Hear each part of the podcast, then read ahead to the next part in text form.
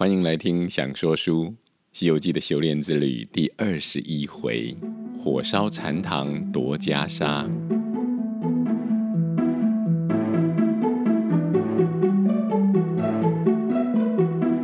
亲爱的孩子，我是阿明。上一回啊，我们说到观音禅院的众僧人准备了干柴，打算呢、啊、要放火烧禅堂。禅堂里，三藏师徒早已安歇。那行者却是个灵猴，虽然睡下，但存神练气。忽听到外面有许多脚步声，他就一咕噜跳起来，偷偷观察，以免吵醒了师傅。行者暗想：果然跟师傅说的一样，这些大小僧人想谋财害命。嗯，如果拿金箍棒出来，他们又不耐打。到时候师傅啊，又怪我行凶杀人。算了算了，哎，就来一个顺手牵羊，将计就计。好行者一跟斗跳上南天门，唬得那天兵天将都大叫：“哎呀，不好了，不好了！那个专门闹天宫的又来了，又来了！”行者摇着手道：“哎，大家免礼，免礼。”我是来找广目天王，大家呀，赶快把广目天王推出去给行者。广目天王道：“呃，好好好好好久不见啊！大圣不是保护唐僧往西天取经吗？今日怎么有空啊？”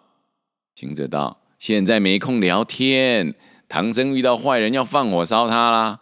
我知道你有个避火罩。”先借给我用一用。天王道：“呃，不对吧？灭火应该要去借水啊，借避火罩做什么？”行者道：“若用水，火就烧不起来啦，那不可惜啦。有避火罩啊，就可以护住唐僧，其余的不管，让他烧去。”那天王道：“呃，你这猴子。”还是跟以前一样没有善心呢、只顾了自家就不管别人啊。行者道：“别说嘴，快拿来。”那天王不敢不借，就将避火罩给了行者。行者回头下到观音院，罩住了禅堂，接着就看着那些人放火。行者不但不去阻止。还用嘴巴轻轻吹气，黑夜中一阵风起，助长火势。起初时啊，那火势就像无数条金蛇窜将出来；到后来，那火势犹如几万匹血色的红马奔腾啊！但见那黑烟漠漠，红焰腾腾。黑烟漠漠，长空不见一天星；火焰腾腾，大地有光千里红。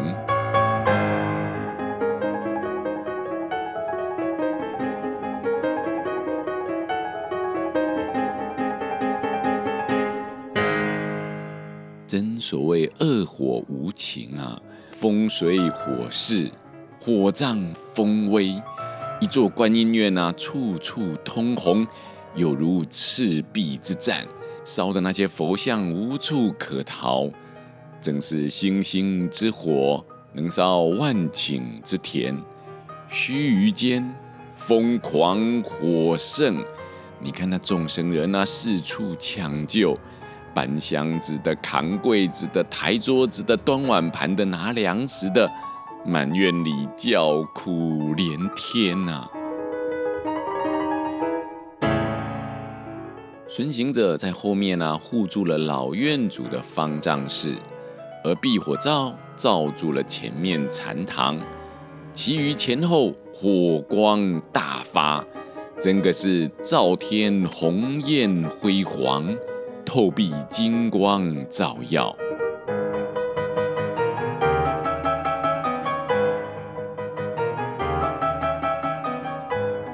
一场火直烧到五更黎明，方才熄灭。大小僧人们灰头土脸，啼啼哭哭，叫冤叫屈，乱嚷乱闹。行者取了避火罩，一跟斗送回南天门。广目天王道：“大圣真有诚信啊！我本来怕你不还呢。”行者道：“老孙可是那当面骗人的，这叫做啊，好借好还，再借不难。”天王道：“许久不见，请里面坐啊。”行者道：“哎，老孙现在不比以前，不能坐烂板凳高谈阔论了，得赶快回去保护唐僧。哎呀，不得闲呐、啊，下回再聊了。”一跟斗又回到禅堂，只见师傅才刚睡醒，三藏穿了衣服，开门出来，呃，愣在那里。墙垮了，壁倒了，砖瓦塌了，只见一片焦土。回头看看禅房，再看看外面，内外就像两个世界一样。惊讶地问：“楼台殿宇去哪了？”行者道：“你还做梦嘞？夜里失火喽。”三藏道：“我怎么没感觉到烫啊？”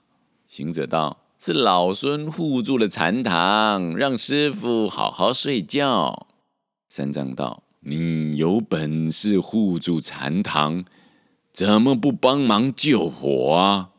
行者道：“师父，果然像你说的，他们啊见钱眼开，见财起心，算计害人，图谋要烧死我们呢。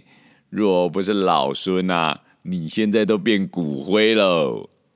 三藏闻言，害怕道：“是他们放的火吗？”行者道：“不是他是谁呀？”三藏道：“说不定是因为没有好好接待你，你就放了这火。”行者道：“老孙哪是那种人？这确实是他家自己放的啊。”老孙见他坏心眼，的确是没帮忙救火啦。不过我有帮他吹点微风啊。三藏道：“天哪，天哪！着火时只该用水帮忙，怎么反而用风帮忙？”行者道：“古人不是说‘人没伤虎心，虎没伤人意’？他不弄火。”我哪会弄风？三藏道：“袈裟何在啊？是不是烧坏了？”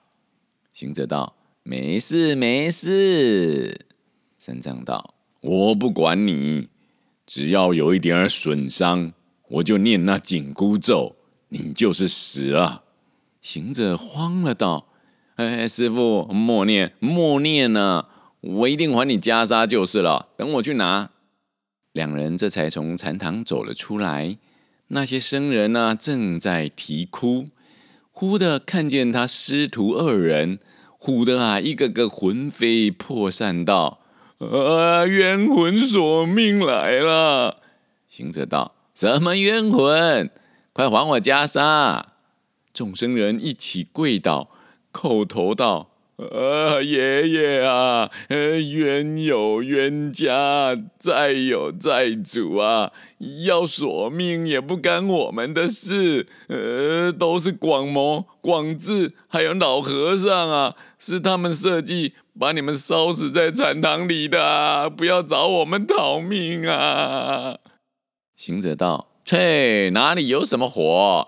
你去前面看看禅堂，再来说话。”众僧人们爬起来往前观看，那禅堂完整无缺，门窗都不曾烧着半点儿。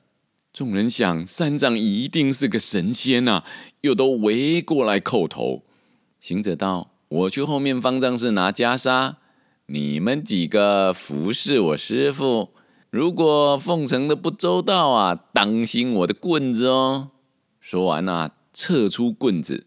照那火烧的砖墙上，噗的一下，把那墙打得粉碎，连带震倒了七八堵墙。众僧人见啊，个个骨软身麻，跪着叩头流泪道：“呃，孙爷爷放心前去，我等尽心竭力供奉唐老爷，绝不敢有一丝怠慢。于是孙行者一筋斗往山后方丈室跳将去，唬得那大小僧人啊，一个个朝天礼拜。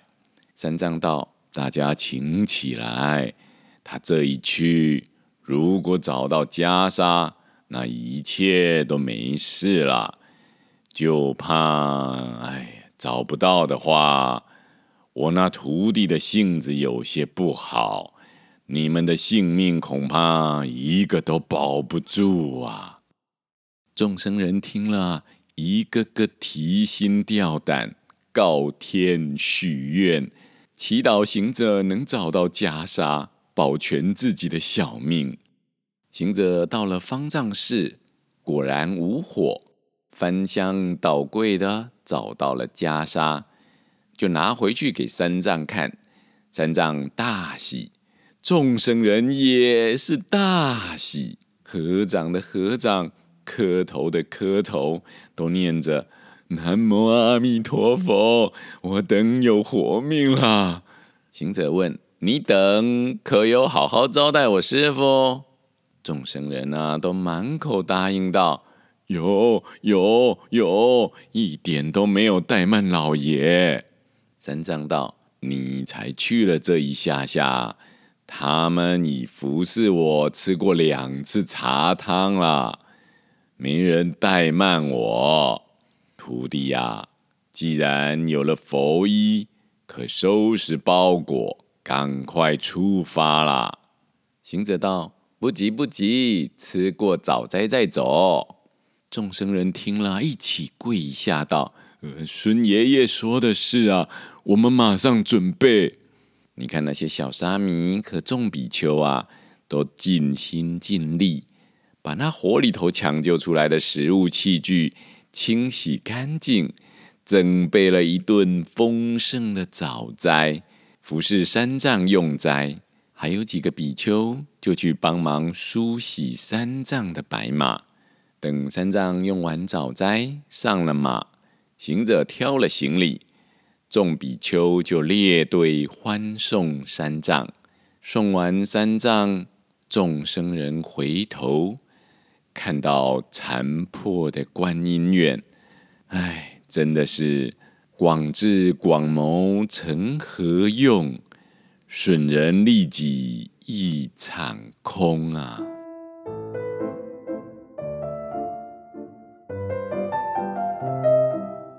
至于唐僧师徒此去如何，且听下回分解。